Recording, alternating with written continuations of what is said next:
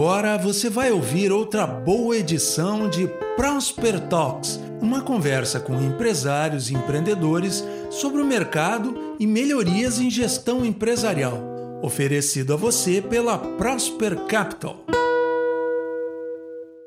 Fala pessoal, sejam muito bem-vindos à nossa aula, nossa live, nossa masterclass, nosso podcast sobre valuation e precificação de provedores de internet. Estou aqui com um time de peso, convidei uma galera para ajudar a falar sobre esse assunto, porque sempre quando a gente vai falar de dinheiro, a gente está falando de assuntos mais polêmicos, mais cuidadosos.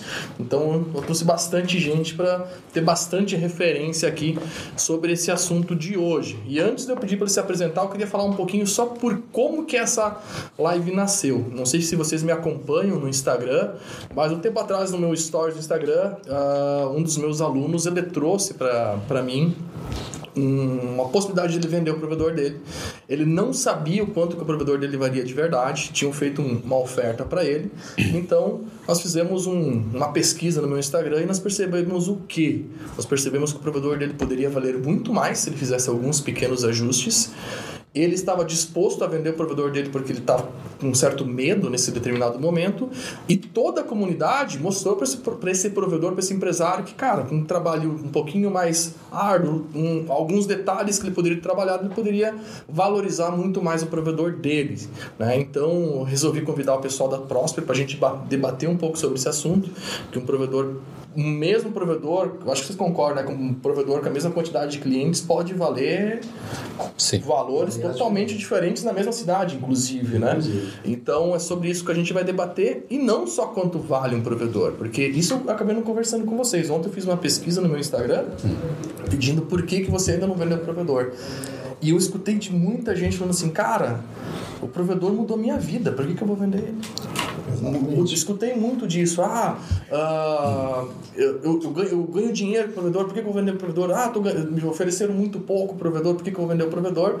Mas, por outro lado, também tem pessoas que entendem isso, mas sabem que, mesmo que ele não queira vender agora o provedor, nos próximos cinco anos ele trabalhar certinho, talvez ele vai ter uma aposentadoria muito Legal. maior mais para frente. Então, achei bem interessante também essa pesquisa que eu fiz ontem. Então, a ideia é a gente falar sobre quanto vale mas principalmente o que fazer para esse provedor valer mais. Não importa se você quer vender ele agora ou não. Se você está trabalhando com o provedor, ele vai receber uma valorização. Se tomar alguns detalhes, talvez com o mesmo trabalho, com a mesma energia, com o mesmo suor que você vai ter, aqui 3, 4 anos o provedor pode valer o dobro, tomando alguns detalhes estratégicos. Beleza? Então, vamos começar aqui, pedir o pessoal se apresentar. Por onde eu começo? Sandro? Boa noite a todos, pessoal. Um prazer estar aqui com vocês, compartilhando esse, esse assunto tão interessante e que realmente acaba mudando vidas, né?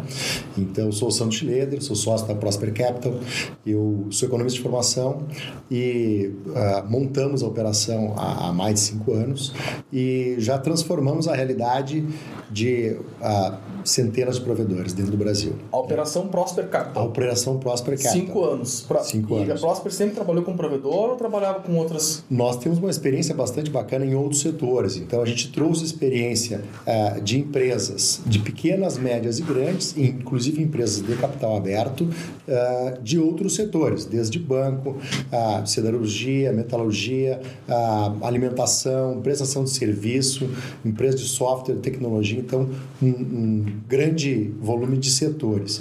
E a gente especializou em trazer essas metodologias de empresas de alto nível para que a gente consiga alto nível de capital aberto, que exige auditoria, né, para que a gente consiga aplicar de uma forma muito prática dentro de um provedor. Tá? Show de bola. Michel, breve apresentação aí, seu, seu histórico. Então tá. Uh, prazer aí, pessoal. Eu sou o Michel, né? Uh, venho da, de uma jornada aí de mais de startups. Tive duas startups que foram investidas por uh, as maiores aceleradoras da América Latina. Depois, enfim, fui empreendedor também em outros negócios, né? e hoje estou aqui na Prosper Capital ajudando né, na área de novos negócios, né? onde a gente ajudou aí mais de 150 provedores né, a economizarem mais de 200 milhões de reais nos últimos 12 meses, né? Então, realmente revolucionando alguns que não estavam entre os 100 maiores, né? Provedores, hoje 12% dos 100 maiores provedores são nossos clientes, né? E muitos deles não estavam nesse ambiente aí nos últimos seis meses, 12 meses, né? Uh, após implementarem essas soluções, né? Show de bola. William? Beleza, sou o William, sou economista também, sou head da área de M&A. É, a gente está aí na, na Próspera executando esse projeto de conseguir colocar as empresas numa estrutura de melhor avaliação, de conseguir melhores transações, é, de melhorar a parte de gestão financeira, organização dos negócios, ajudar esses empresários a tomar melhores decisões, né? Essa pergunta é uma pergunta bem interessante, né? Pô, se eu, o provedor mudou minha vida, né? O meu, como é que eu, por que, eu, vou me desfazer, por que, eu vou me desfazer? Teu professor de caligrafia, né? Teu professor lá do primário também mudou tua vida, mas tu precisa às vezes seguir em frente, né? Fazer outros, curtir outros desafios. E para alguns empreendedores é a venda, para outros empreendedores é alçar novos voos, expandir para outras regiões, comprar um concorrente. Então a gente ajuda o provedor a ter melhores estruturas para tomar essa decisão, né? Qual é o sonho, como realizar esse sonho? Não é só o valor da venda, né? É o valor do negócio. Isso, show de bola. E aí, Irineu, o que você Vamos lá. falar, pessoal? Meu nome é Irineu Cássio, eu sou sócio fundador da Prosper Capital, junto com o Sandro. Por ser um dos caras mais idosos aí, né, do setor de provedores, eu trabalho desde 1978, acho que não existia internet 78. Nem eu não existia. Nem a maioria não existia. em 78 eu era bem novinha. É isso aí. Uh, trabalhei durante 18 anos para grandes empresas de capital aberto, bancos, fui executivo de, de várias empresas enormes como o Grupo Gerdau, por uhum. exemplo. Saí de lá, uh, montei a minha primeira consultoria, então final de 96, portanto já trabalho com consultoria há 26 anos. Uhum. Uh, em 2015 eu e o Sandro unimos as forças aí, aí fundamos a Prosper Capital, né?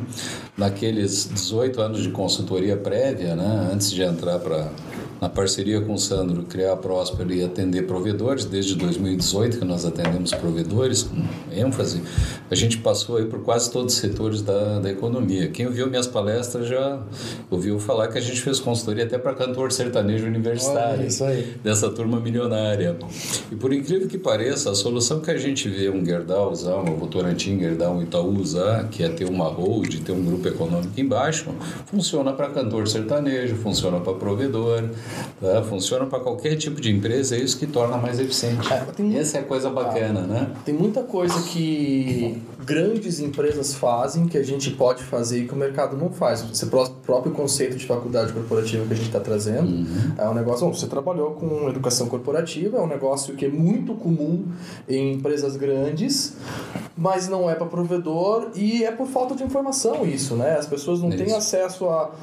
E eu acho que isso a internet mudou muito o mundo, porque, cara, há 30 anos atrás por mais que a gente quisesse fazer esse processo, as pessoas não tinham tanto acesso à informação de como é que funciona um grupo econômico, não sei o que, papapá. Aí hoje em dia tem empresas como a de vocês que levam isso para o provedor, que é a mesma solução que uma empresa multibilionária, porque hoje tem uhum. provedores também, bilionários, uhum. né? Multibilionário está uhum. utilizando, então acho que é muito inteligente da nossa parte ir utilizando isso, né?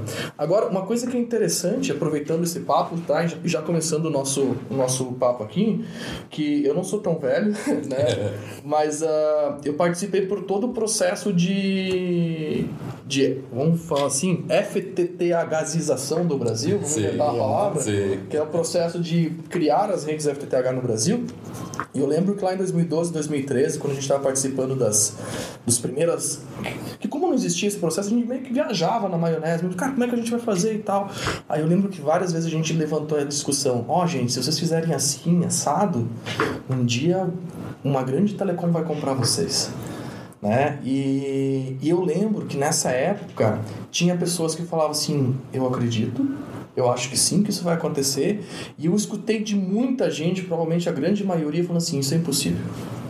Quando que uma grande empresa iria olhar para a gente?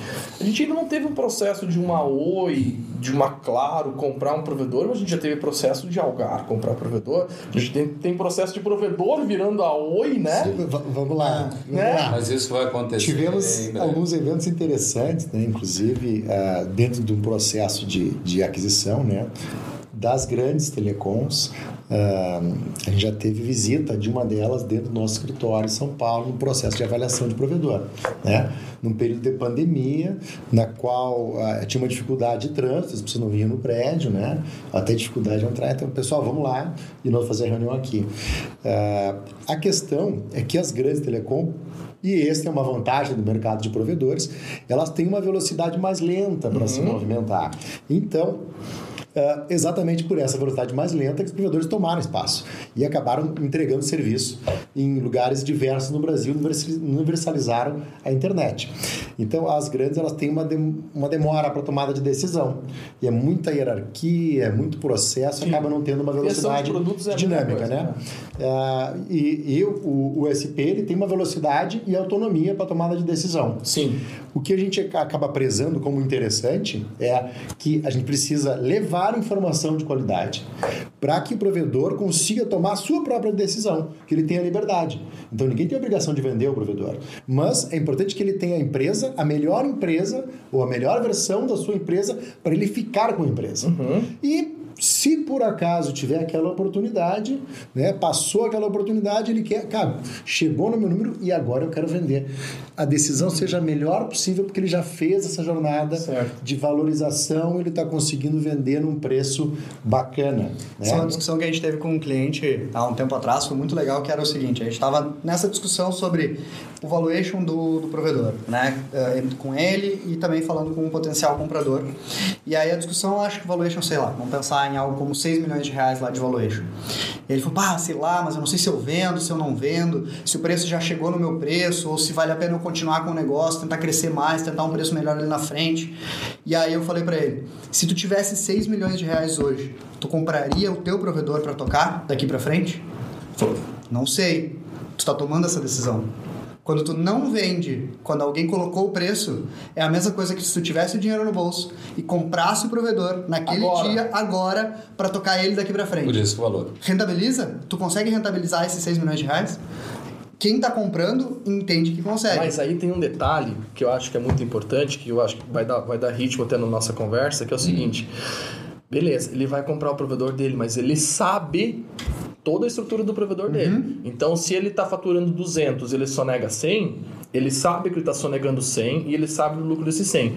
Agora a pergunta é: você compraria um provedor igual o teu sem que saber. não tem controle financeiro, não tem controle contábil, sonega metade dos impostos, só tem 30% da rede da rede regularizada. regularizada. É essa a pergunta. Uhum. Porque, porque eu, eu, eu trouxe just, justamente essa, esse questionamento. Por que, que eu percebo? Muita gente construiu a sua empresa acreditando que ela não pode ser vendida. Uhum. E aí tu faz o quê? Cara, tu constrói a empresa do jeito que dá para ir tirando é. dinheiro da empresa e sobrevivendo e vai indo e vai indo e vai indo. Porque tinha muita gente que não acreditava que era possível ser vendido. Uhum. Mas o mercado começou a se movimentar de uma forma que, ah, beleza, tem, tem um movimento de telecom querendo comprar, mas fundos e outros provedores, isso tá. Bastante. Tudo bem que deu uma desaquecida nos últimos dois meses por causa desse, essa questão mundial que a gente tem, mas eu costumo falar para as pessoas que a gente está no começo da internet, né? gente não está no fim da era da internet, a gente está no começo da era da internet. Tem, tem o que essa era? Tem, sei lá, 15 tempo, anos. Há quanto tempo há existe energia? Anos. 95 dá para falar isso. Os provedores primeiros, né? que ainda estavam lá em cima da linha de escada. Isso. Que a gente ouve história, que estão maduros hoje, começaram ali por volta de 95. E aí era um negocinho Mas, de esquina, né? É. Era um negocinho de bairro, era um negocinho que, ah, vou fazendo e tal. Aí o que, que não eu tinha vejo? autorização, é, não tinha legislação. Aí o que eu vejo? O cara pode ser que até que ele compre, uhum. mas tu falar assim, e se tiver um outro provedor parecido com o teu, só que é do fulano de tal lá? Aí você, assim, mas o fulano é desorganizado. Pô, mas será que o fulano fatura tudo isso mesmo? Será que tem esse controle? Então, eu acho que essa visão é o que falta muito do uhum. mercado para fazer eles fazer o provedor valer mais, sabe? É olhar para o negócio, fazer toda essa a gestão financeira desse negócio, que é o que a gente estava falando antes de fazer o podcast, né?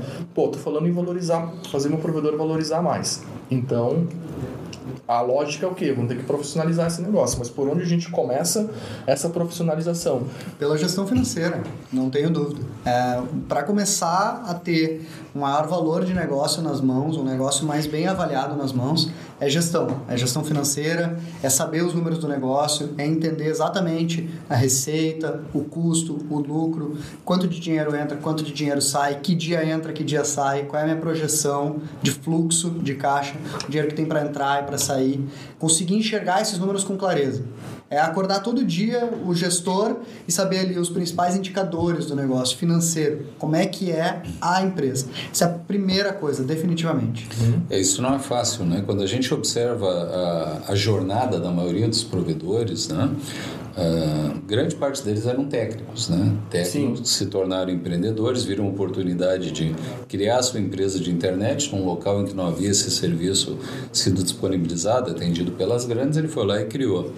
Bem, como todo empreendedor, a gente cria subindo no poste, no telhado, né? implantando, chuva, faz sol, corta cabo às três da manhã, o pessoal sai, marca uma reunião e desmarca, não é assim? Às vezes a gente vai lá, pô, cadê a reunião? Não, caiu meu poste lá, cortaram, sei lá o que, né?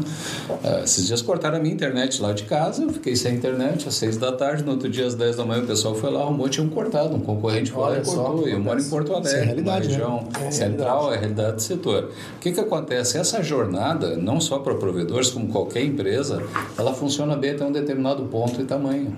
O ponto em que o cara consegue conhecer cada um dos funcionários, consegue conhece boa parte dos clientes que tem o celular dele, muitas vezes são amigos, um amigo liga domingo às 8 da noite, estou sem internet aqui em casa. Né? Pô, mas a hora que esse cara atinge um número né, de clientes determinado, a equipe dele já passou de 100 pessoas, já começa a ficar difícil gerir isso, não tem mais condições. Então, nesse momento, ele tem que se profissionalizar, tem que ter uma estrutura boa, tem que ter uma gestão boa, tem que ter uma contabilidade em dia. Ele quer comprar. O que, que a gente vê muitos provedores que têm essa informalidade? O cara quer comprar. O fornecedor e grandes fornecedores nos relatam Quer isso. comprar equipamento. Comprar equipamento para investir. Não necessariamente quer, comprar quer fibra, não, tá. quer fibra, quer né, ONU, roteador, e aí o cara só quer comprar 500 mil. O cara manda o teu balanço aí, tá lá no balanço, 150 mil de faturamento. O cara, pô, não posso te dar Sim. 500 mil de crédito. Então, ok, te vendo em três vezes, quatro vezes. Puxa, isso não dá tempo. O prazo para o cara recuperar o capital do investimento é 10 meses, um ano, um ano e meio, né? Dependendo se é a última milha, se é, é infra, né? Então, poxa, essas coisas travam, cara. Então, a hora que a gente. é, aí vem a questão tributária. O cara começou pequenininho. A hora que ele chega nos 300 mil, ele tem que pagar o ICM separado. Então, o que, que normalmente as consultorias anteriores e contabilidade de carro abre uma segunda empresa, abre uma terceira empresa, abre uma quarta empresa, abre a décima quinta, a vigésima oitava empresa. Isso O é sim- risco embutido, né? isso é um risco tremendo fiscal, coloca todo o patrimônio da vida do cara em risco, não agrega valor, ao contrário, tira valor, porque é como tu disse, né? Imagina eu comprador, eu tenho Aumenta a 10 milhões para né? comprar. Eu vou comprar um provedor que está com tudo arrumadinho, ou vou comprar um que está todo desarrumado? É, exato, por isso que ele trouxe a ideia. aí. Olhar É pro meu provedor é fácil, cara. Tem um aspecto legal disso que o Irineu trouxe, é, por exemplo, o contador desse provedor, ele normalmente é o contador da cidade. Ele atende a pet shop, a veterinária, o mercadinho, a moça lá da Farmácia. farmácia. Essas empresas não crescem 5, 10% ao mês. Ele atende aquilo que ele consegue atender. Então ele tem uma empresa no Simples, está tudo certo. Ele provavelmente não vai chegar nesse faturamento de 300 mil em um ano. Para ele fazer isso, ele vai ter que abrir outra loja, vai ter que chegar num outro nível de faturamento. O provedor não, o provedor cresce muito mais rápido que isso. O que, que esse contador sabe fazer? Abrir empresa do Simples. Abre mais uma, abre mais outra, abre mais outra. Porque, porque ele nem sabe como fazer esse processo de como é que eu gerencio uma empresa do lucro presumido, como é que eu gerencio uma empresa do lucro real, como é que eu faço para economizar impostos. Então, a economia, né, faço aqui entre aspas, ah, que ele gera é uma economia que não é valiosa. Como a gente está falando de valor, ela não é valiosa. Ele economiza um pouco todo mês ali no- nos impostos, mas depois quando ele vai conseguir crédito, tomar dinheiro no banco, fa- fazer uma compra melhor com o Declarar imposto de renda na declarar pessoa imposto de física no renda, comprar um imóvel, quer renda. comprar uma casa, quer comprar um apartamento, quer comprar uma fazenda, carro, não consegue registrar o nome da pessoa física porque não consegue registrar o- o- os ativos. Então, tudo isso a gente ah, entende que é possível ajudar o provedor a ser mais valioso nesse aspecto de conseguir ter um negócio que é rastreável. Sem Tem, uma, tem um ponto interessante, né? Que me perguntaram uma vez, acho que vale a pena a gente trazer também. A informalidade é igual ao lucro? Não dá para levar essa, essa, essa informação. Informalidade não é igual ao lucro. Né? Então, a questão de informalidade, você está dormindo com um tijolo embaixo do travesseiro. É muito mais confortável dormir sem o tijolo embaixo do travesseiro. Então, é possível, é viável e tem como transformar um negócio que eventualmente foi informal em algum dia no passado em 100% regular para evitar uh, diminuição de valor por uma contingência mal aplicada. Então, comparando de forma bem prática, né? nós temos dois, uh, dois provedores que têm uma receita de 20 milhões no ano, certo? Só que um deles está com um processo de irregularidade, pode ser através dos postes, pode ser através trabalhista, ou eventualmente alguma coisa uh, tributária, né? Uh, e uma margem pior de resultado. E um outro provedor, ele tem também um faturamento de 20 milhões, porém, ele gera mais conformidade, todo o faturamento dele está dentro da contabilidade. Ah, ele reduziu um processo ah, de, de produtividade, ele ganhou produtividade aumentando a sua margem, então ele gera mais resultado. A diferença de valor desses dois provedores aqui, um nós estamos falando de 35 milhões de reais e outro em 68 milhões de reais. Qual é a diferença? O mesmo provedor.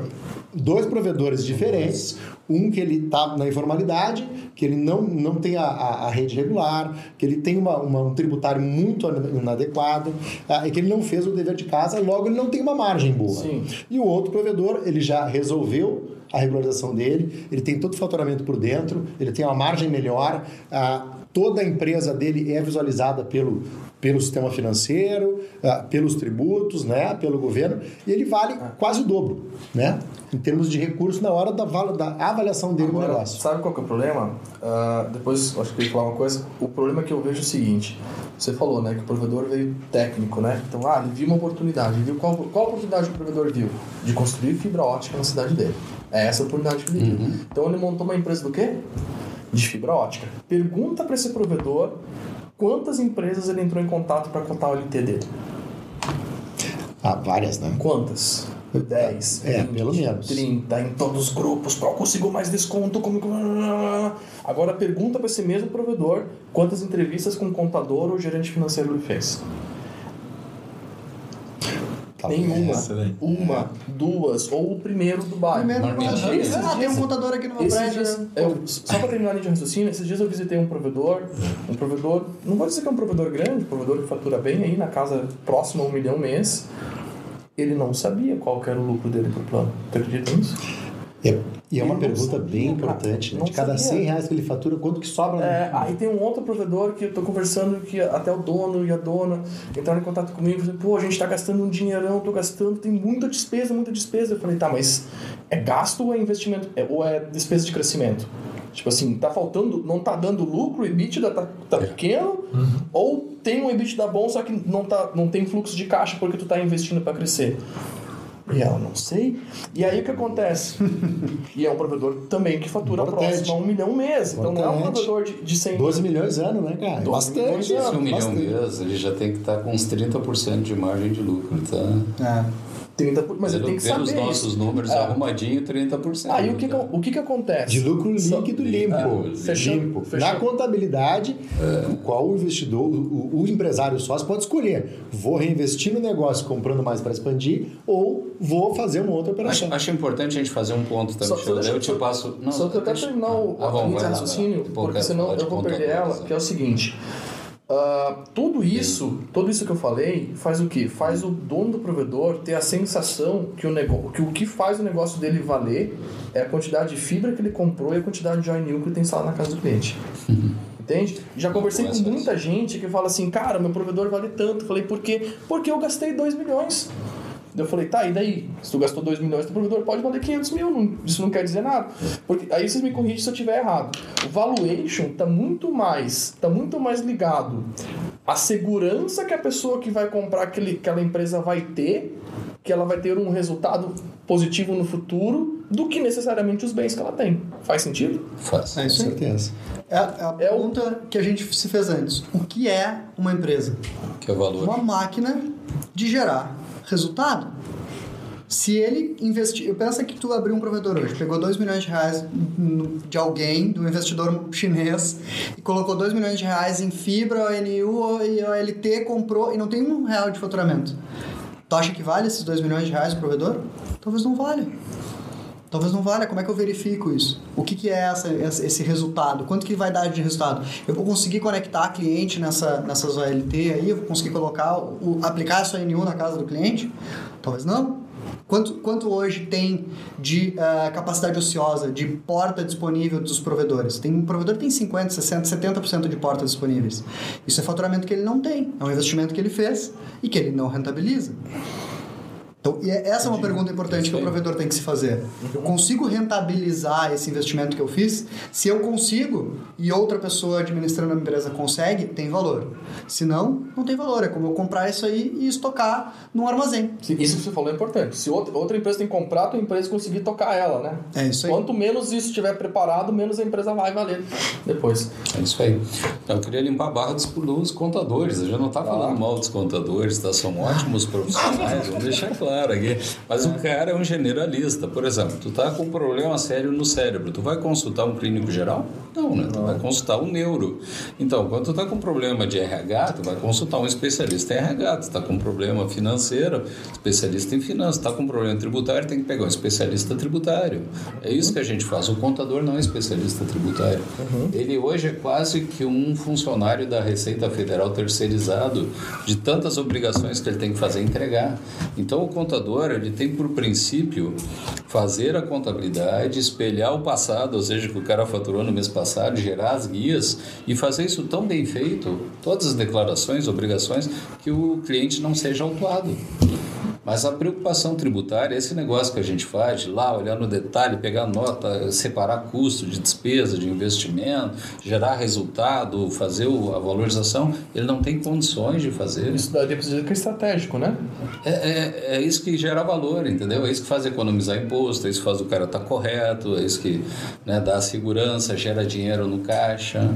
Por exemplo, dentro desse nosso trabalho de valorização, a gente otimiza tudo, porque, porque essa é a nossa especialidade. Quando o time da Prosper vai lá fazer um M&A, por que, que a gente, nas nossas transações, vendemos os provedores por valores muito acima do que eles pretendiam inicialmente? Ah, eu quero vender por X mil por cliente. Quando a gente termina a transação, o valor que normalmente a gente fecha né, é bem maior do que aquele valor que inicialmente o provedor queria, já achando que era o máximo, o melhor. Por quê? Porque a gente otimizou as coisas. Uhum. Normalmente, quando esse cara é nosso cliente, a gente já eliminou todo aquele problema de informalidade, não sei o quê. Ajudou o provedor a comprar melhor, baixar o custo do investimento. Ajudou ele a rentabilizar melhor o financeiro. Tem os balancetes mensais bonitinhos. Tem acesso a crédito mais barato. O banco vai olhar a conta dele, tá tudo certo. Não, eu faturo um milhão, tá, não, passou um milhão aqui na, tá, as pessoas, é, na cobrança. É isso que às vezes as pessoas isso não é entendem. segurança. Ah, isso é bacana. Isso as pessoas não entendem. É, é a visão que as pessoas têm de fora, né? Uhum. E as pessoas enxergam a nossa empresa de fora, não através do que a gente fala, através dos números. Então existe um padrão de números, existe DRE, existe uhum. todos esses, uhum. esses padrões justamente para as pessoas que estão fora conseguir olhar a empresa e falar assim, cara, essa empresa é saudável, essa empresa não é saudável. Agora vamos lá, vamos, vamos botar lenha na fogueira aqui.